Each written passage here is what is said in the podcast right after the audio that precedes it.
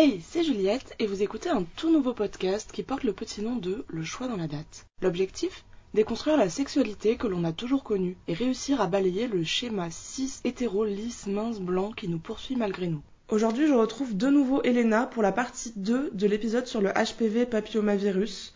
On va voir ensemble un petit peu le guide pratique du papillomavirus, tout ce qui est prévention, vaccination, etc. Bonne écoute Bonjour Elena et re-bienvenue dans Le choix dans la date. Du coup, aujourd'hui, on va faire la partie 2 de l'épisode sur le HPV, papillomavirus. Est-ce que tu peux faire un petit récap euh, de ce qui a été dit la dernière fois? Salut. Euh, du coup, la dernière fois, on a vu globalement ce que le HPV était, le papillomavirus. On a vu qui il touchait, euh, quel était le processus de, de l'infection et des différentes infections qui étaient possibles, comment ça se manifestait. Et on est allé un petit peu plus loin, on a vu comment euh, on passait euh, d'une contamination virale à, la progression vers un cancer. Et aujourd'hui, on va s'atteler à la partie qui va être prévention et traitement, euh, puisque c'est ce qui est le, on va dire le petit guide pratique contre, contre ce petit virus. Donc, comme on l'avait dit la dernière fois, les infections, la plupart du temps, elles se résorbent par elles-mêmes. C'est pour ça qu'il n'existe pas de médicaments, puisqu'on parle d'un virus. Cependant, on a quand même deux axes sur lesquels on peut tabler pour être lutter efficacement contre euh, ce virus, qui va être la vaccination et le dépistage. Donc on avait vu la dernière fois que ça pouvait causer tout ce qui était euh, verrue. Et dans ce cas-là, on va avoir tous les remèdes dermatologiques euh, basiques. On connaît euh, la cryothérapie, le laser, etc. Euh, il faut savoir qu'il y a un taux de récidive qui est quand même assez élevé, d'environ 30%, puisque le virus il persiste quand même dans l'épiderme sain, mais qu'on a aussi une possibilité de régression spontanée. Donc pour ce qui est des verrues anogénitales, euh, là lors du traitement, il va falloir se protéger avec son partenaire, puisque du coup c'est sexuellement transmissible. Et on va aussi euh, en profiter pour faire un check-up de toutes les autres IST. Donc vous vous rappelez, j'en avais parlé la dernière fois. Euh, et là, pour les détailler, on va essayer de faire une sérologie VIH, syphilis, hépatite B, euh, hépatite C également, et les chlamydia. Euh, donc, ensuite, pour parler de ce qui va être cancer. Là, ça va, être, ça se décomposer en plusieurs stades, mais on va déjà tabler sur un dépistage systématique, que la personne soit vaccinée ou non, mais ça, on en parlera par la suite. On va chercher à dépister les lésions précancéreuse, donc par un frottis cervical pour les personnes à utérus. Il s'effectue tous les 2 à 3 ans et euh, entre 25 et 65 ans. On peut compléter ça d'une coloscopie si nécessaire et d'une biopsie si on a des doutes euh, sur les lésions en cours. Donc la fréquence de détection d'un HPV dans les cellules cervico-utérines, elle varie de 25 à 50% chez les personnes à utérus entre 15 et 25 ans quand elles ont une activité sexuelle, avec une prévalence qui diminue. Donc la prévalence, c'est le taux dans la population qui diminue euh, avec l'âge et qui varie en général de 5 à 15% quand on a passé plus de 35 ans. On retrouve principalement le HPV 16 qui est celui qui est potentiellement congène, on en avait parlé la dernière fois, et euh, sa prévalence dans la population, elle varie entre 1 et 5%. Et donc, euh, on estime le risque à une première infection dans les deux ans après le début de la vie sexuelle à 39%, donc ce qui est quand même assez conséquent et le risque d'une infection par le HPV 16 à environ 10% dans les 2 à 3 ans, le début de la vie sexuelle. La plupart des infections sont éliminées dans les 1 ou 2 ans avec un risque cumulé de la disparition euh, de 70% dans les 1 an et 91% dans les 2 ans. Donc c'est pour ça qu'on dit que la plupart du temps, il se résorbe euh, tout seul. C'est quand même assez euh, explicite ici. On remarque quand même que la progression en fait vers la cancérisation euh, elle est croissante avec l'âge. Donc plus on prend de l'âge, plus on a des chances que euh, il y ait une cancérisation qui se développe. Mais du coup, euh, est-ce qu'il y a des choses qui sont faites par les médecins de concrètes pour aider à la, à la lutte contre le, ce virus? Ouais, donc ce que l'on fait, c'est suite au dépistage, si on trouve qu'il y a des cellules qui nous plaisent pas trop, entre guillemets, euh, on va essayer d'évaluer leur stade, donc le, stade de la lésion, euh, qui sont classés comme on avait parlé la dernière fois en signe, donc grade 1, grade 2, 3. Et pour ce qui va être des lésions de signe de grade 1 elles sont surveillées, mais on ne les traite pas toujours parce qu'on espère qu'elles vont se réserver toutes seules. Du coup, on effectue un, une, on surveille régulièrement. Et pour ce qui va être des stades 2 et 3, euh, on va pratiquer une ablation des lésions. Et euh, la plupart du temps, dans 95% des cas, on arrive à les éradiquer totalement. Donc c'est pour ça que c'est super important de se faire dépister de façon précoce, puisque au début, c'est très efficace en fait, genre juste d'enlever ces lésions-là. Après, par la suite, si malheureusement le cancer se déclare, donc pour ce qui va être des cancers du col de l'utérus, là, on va pratiquer ce qu'on appelle une colpohystérectomie élargie, donc ça un gros mot pour dire qu'on va enlever en fait euh, l'utérus, la partie supérieure du vagin et les ovaires. C'est associé à de la radiothérapie si la tumeur elle est vraiment conséquente. Mais si on a des formes qui sont très localisées et si la personne elle est jeune, on va essayer de conserver les ovaires. Dans les 20 dernières années, on peut noter que la mortalité euh, due au cancer du col de l'utérus en France, elle a diminué d'environ moitié. Donc en fait, c'est on estime qu'il y a un très bon prognostic euh, quand il est détecté à des stades précoces. C'est pour ça que euh, on mise tout sur un dépistage euh, régulier et c'est super important. Pour ce qui est des traitements du cancer de l'anus, ça a assez évolué ces dernières années, mais on va réaliser une amputation en fait abdomino-périnéale. c'est quand même réservé à des lésions qui sont conséquentes et lourdes et on va coupler ça à une radiothérapie ciblée et parfois une chimiothérapie. Donc là quand même on va sur des traitements qui sont assez lourds savoir que le taux de récidive il est assez élevé entre 12 et 20 Pour ce qui est des cancers de la voie aérodigestive supérieure, donc on va dire tout ce qui est au niveau de la gorge, euh, dû au HPV, ils sont plus sensibles à la chimiothérapie, donc les pronostics sont meilleurs que par exemple euh, ce genre de cancer qui va être développé à partir d'une consommation de tabac ou d'alcool. Mais du coup, on a vu qu'il y avait euh, le dépistage qui était une très bonne manière de, lutter contre ce cancer et contre ce virus de manière générale. Mais il y a aussi une autre manière qui est euh, peut-être un peu plus connue, c'est le vaccin. Enfin, en tout cas, ça a été euh, assez popularisé il y a quelques années. Ouais, effectivement, euh, il y a des vaccins qui ont été développés. Euh, déjà, je peux revenir un petit peu sur qu'est-ce qu'un vaccin. le vaccin va consister en fait à injecter des antigènes, donc une certaine partie du virus en lui-même qui a été affaibli ou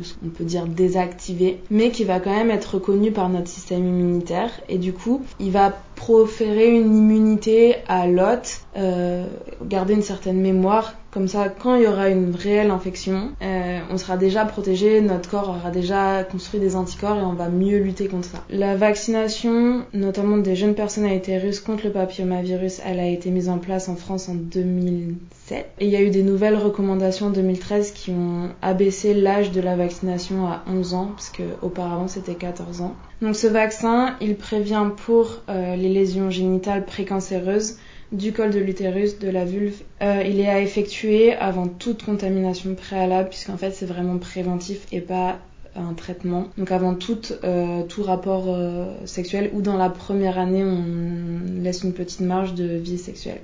Donc il en existe deux types. Ils sont généralement remboursés à 65%. On a un vaccin qui est dit bivalent, qui est contre les HPV 16 et 18, donc les, toujours les principaux oncogènes, euh, et un vaccin tétravalent qui est contre les HPV 6, 11, 16 et 18. Euh, les effets secondaires, puisqu'on va, on va demander souvent, on va souvent poser cette question.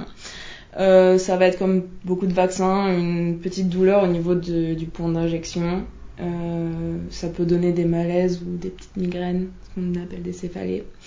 Et le protocole de vaccination, il dure entre 1 et 6 mois. Pour ce qui est de l'efficacité de la vaccination, on a une prévalence sur les infections à HPV avec une incidence sur les condylomes, donc les verrues, et les liaisons précancéreuses qui est démontrée par plusieurs études qui ont été réalisées dans plusieurs pays, avec un recul qui va maintenant jusqu'à 7 ans. Donc c'est encore relativement jeune. À savoir que euh, la plupart du temps, les cancers du col de l'utérus, ils surviennent après 20 ans suite à l'infection. Donc on a quand même un délai qui est assez long.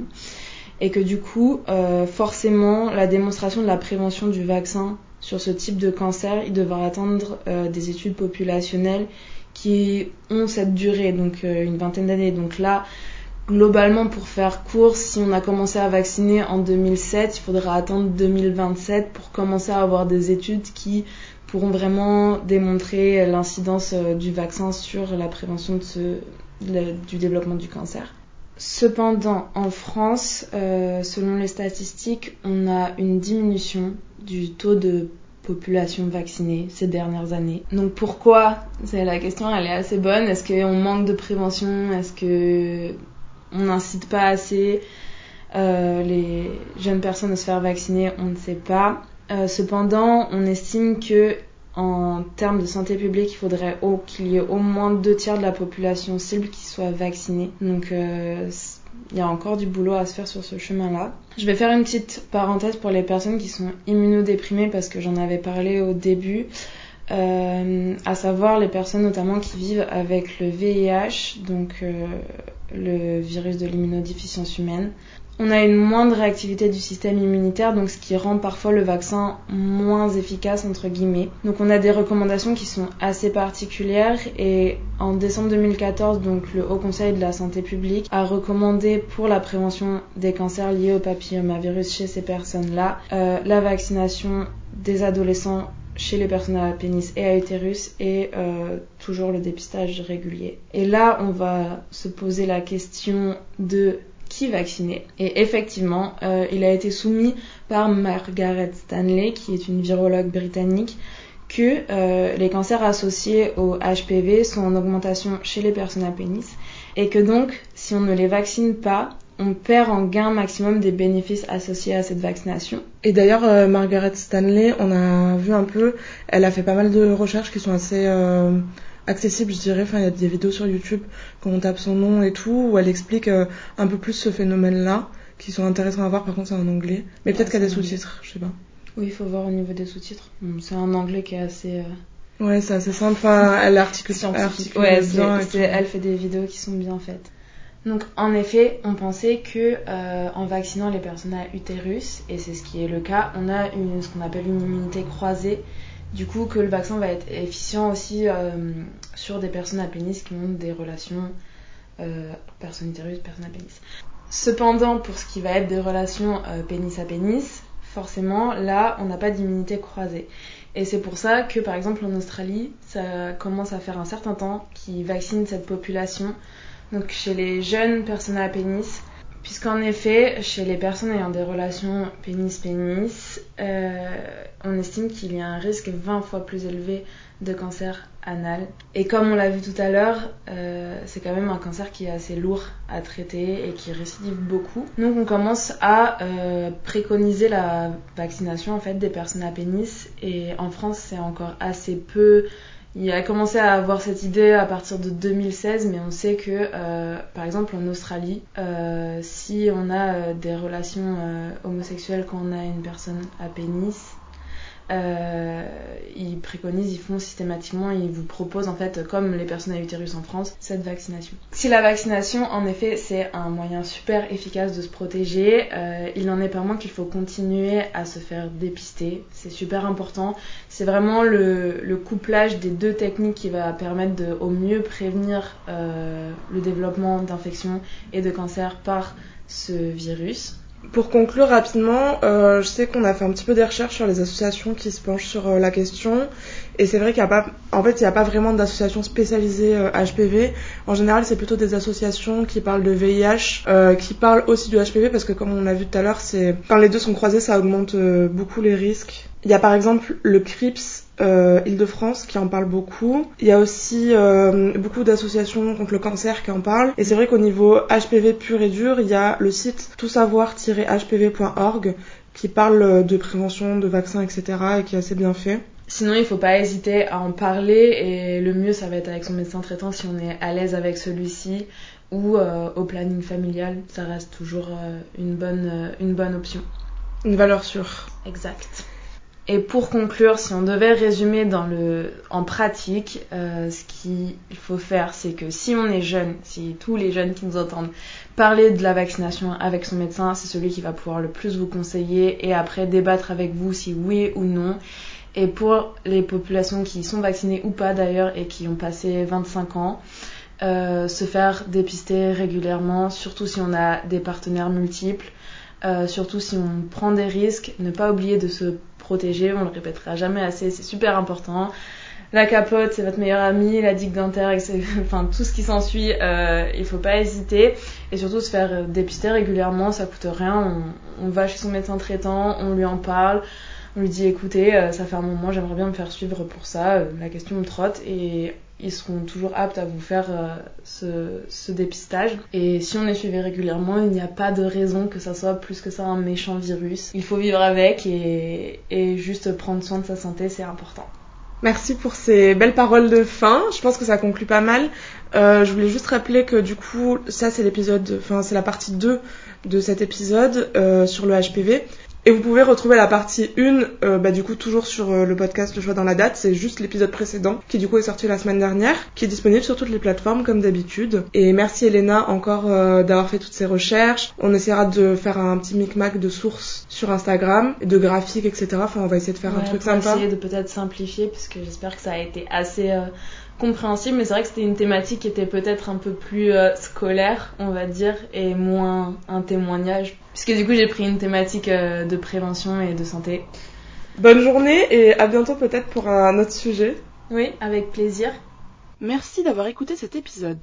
Suis-nous sur les réseaux sociaux LCDLD du bas podcast pour être tenu au courant des nouveaux épisodes. Et si tu souhaites témoigner toi aussi, peu importe où tu habites et peu importe le sujet que tu souhaites aborder, envoie-moi un mail à lcdld.podcast.gmail.com. Belle journée et à très vite